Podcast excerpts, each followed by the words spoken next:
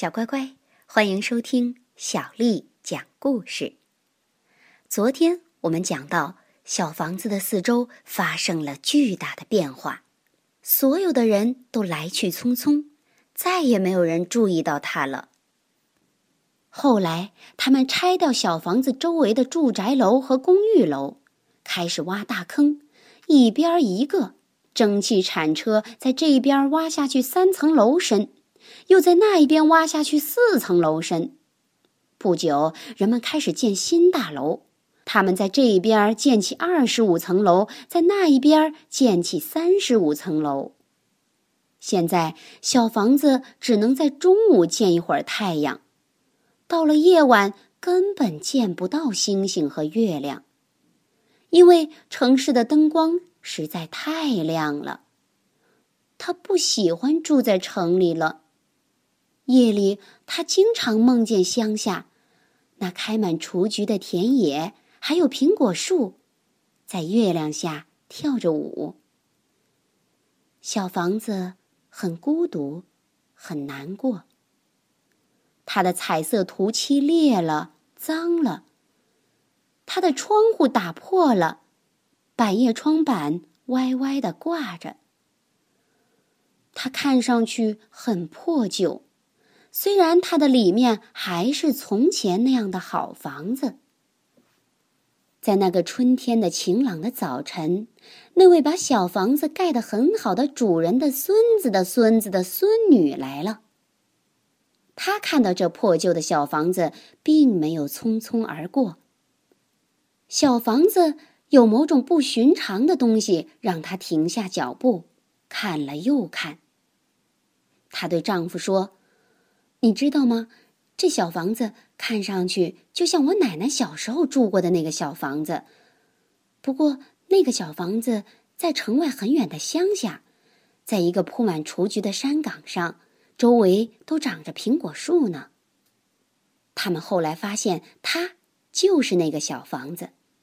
于是，他们去找搬家公司，看看小房子是不是还能搬。搬家公司把小房子仔细检查了一遍，然后说：“当然能搬，当然能搬。这房子和从前一样好，它盖得很好，我们可以把它搬到任何地方。”于是，他们用起重机顶起小房子，把它放到拖车上。搬的时候，交通停顿了几个小时，它被慢慢的拖走。离开了城市。小房子离开了城市，能适应吗？他的命运后来是怎么样呢？这个故事比较长，明天我们接着讲。一开始，小房子被吓住了，可当他渐渐习惯之后，他还觉得有点好玩呢。他们沿着大路向前滚。他们又沿着小路向前滚，一直去到城外很远的乡下。当小房子看到绿色青青，听到鸟儿歌唱，它再也不难过了。他们走啊走啊，可似乎就是找不到特别合适的地方。他们让小房子在这儿试试，又让它在那儿试试。终于，他们看到一个小山岗，正好在一片原野的中央，周围都长着苹果树。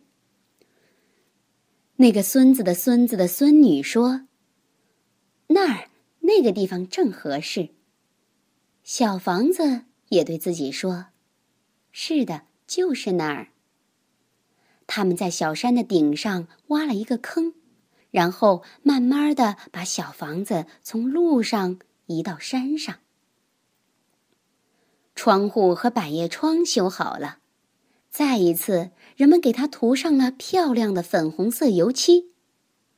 当小房子在这片新地方安顿下来时，他高兴的笑了。再一次，他可以看着太阳、月亮和星星。再一次，他可以看着春天和夏天，秋天和冬天，来来去去。再一次有人住进了小房子，又来照顾他了。他再也不会对城市好奇了，他再也不想住到那儿去了。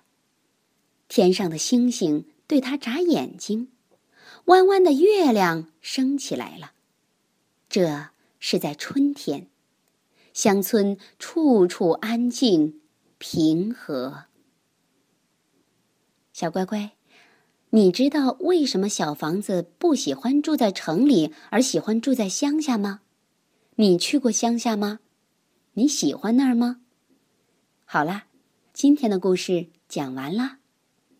如果你想听到更多的中文和英文原版故事，欢迎添加小丽的个人微信公众账号“爱读童书妈妈小丽”。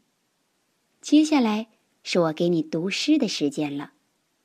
今天的读诗时间，小丽阿姨带给你的诗名字叫《望庐山瀑布》，作者李白。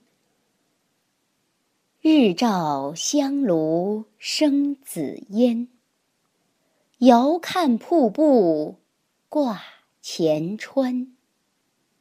飞流直下三千尺，疑是银河落。九天，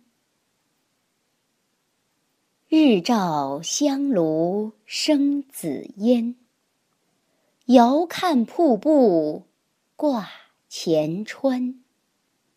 飞流直下三千尺，疑是银河落九天。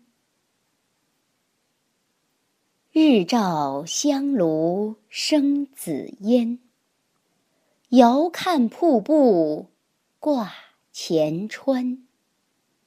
飞流直下三千尺，疑是银河落九天。晚安。